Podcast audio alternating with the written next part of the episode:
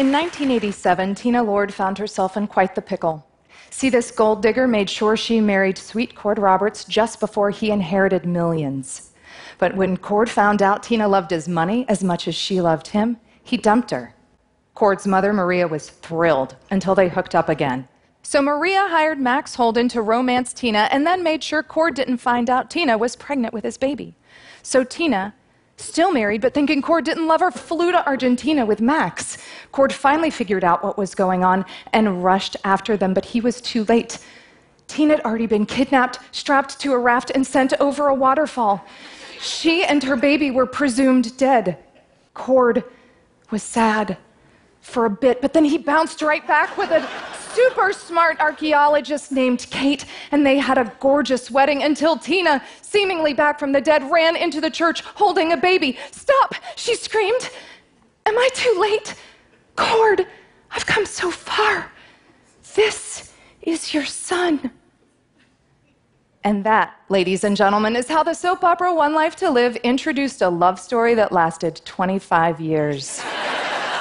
Now, if you've ever seen a soap opera, you know the stories and the characters can be exaggerated, larger than life. And if you're a fan, you find that exaggeration fun. And if you're not, Maybe you find them melodramatic or unsophisticated. Maybe you think watching soap operas is a waste of time, that their bigness means their lessons are small or non existent.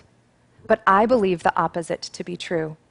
Soap operas reflect life, just bigger. So there are real life lessons we can learn from soap operas, and those lessons are as big and adventurous as any soap opera storyline. Now, I've been a fan since I ran home from the bus stop in second grade, desperate to catch the end of Luke and Laura's wedding, the biggest moment in General Hospital's history. So you can imagine how much I loved my eight years as the assistant casting director on As the World Turns. My job was watching soap operas, reading soap opera scripts, and auditioning actors to be on soap operas. So I know my stuff. and yes, soap operas are larger than life, drama on a grand scale, but our lives can be filled with as much intensity, and the stakes can feel just as dramatic. We cycle through tragedy and joy just like these characters.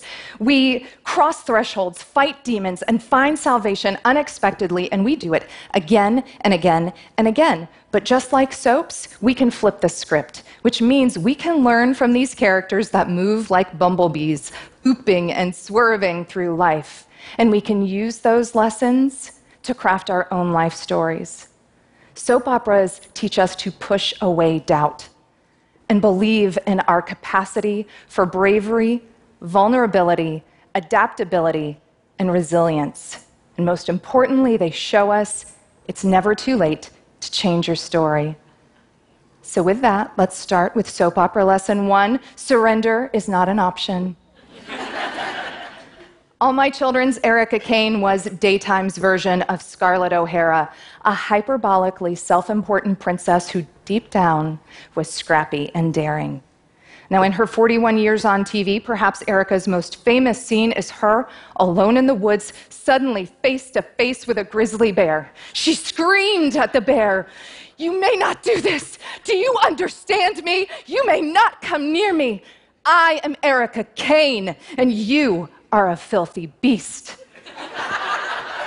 and of course, the bear left. So, what that teaches us is obstacles are to be expected, and we can choose to surrender or we can stand and fight. Pandora's Tim Westergren knows this better than most. You might even call him the Erica Kane of Silicon Valley.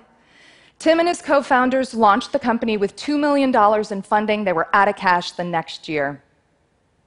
Now, lots of companies fold at that point, but Tim chose to fight. He maxed out 11 credit cards and racked up six figures in personal debt, and it still wasn't enough. So every two weeks for two years on payday, he stood in front of his employees and he asked them to sacrifice their salaries. And it worked. More than 50 people deferred $2 million, and now, more than a decade later, Pandora is worth billions. When you believe that there is a way around or through whatever is in front of you, that surrender is not an option, you can overcome enormous obstacles. Which brings us to soap opera lesson two sacrifice your ego and drop the superiority complex.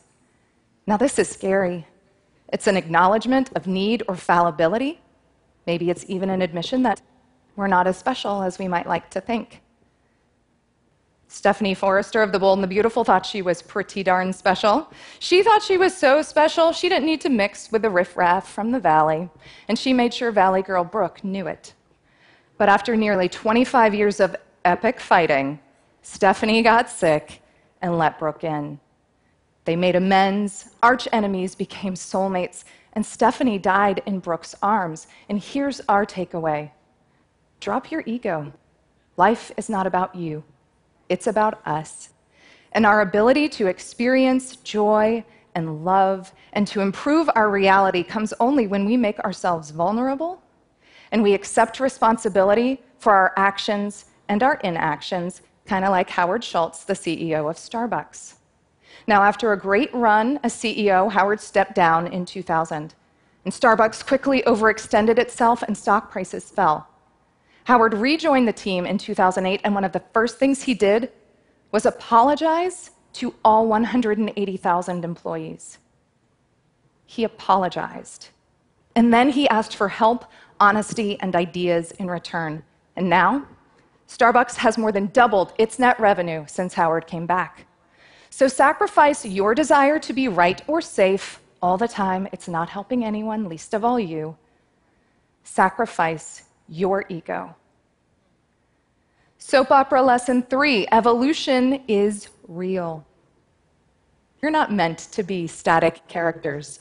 On television, static equals boring and boring equals fired. Characters are supposed to grow and change. Now, on TV, those dynamic changes can make for some rough transitions, particularly when a character is played by one person yesterday and played by someone new today. Recasting happens all the time on soaps.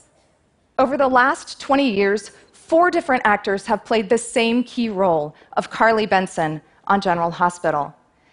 Each new face triggered a change in the character's life and personality. Now, there was always an essential nugget of Carly in there, but the character and the story adapted to whomever was playing her. And here's what that means for us while we may not swap faces in our own lives, we can evolve too. We can choose to draw a circle around our feet and stay in that spot. Or we can open ourselves to opportunities, like Carly, who went from nursing student to hotel owner, or like Julia Child.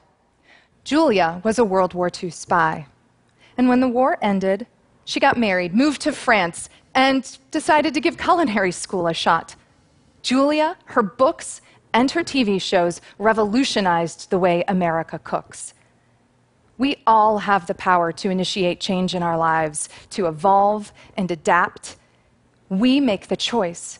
But sometimes life chooses for us, and we don't get a heads up. Surprise slams us in the face. You're flat on the ground, the air is gone, and you need resuscitation. So thank goodness for soap opera lesson four resurrection is possible.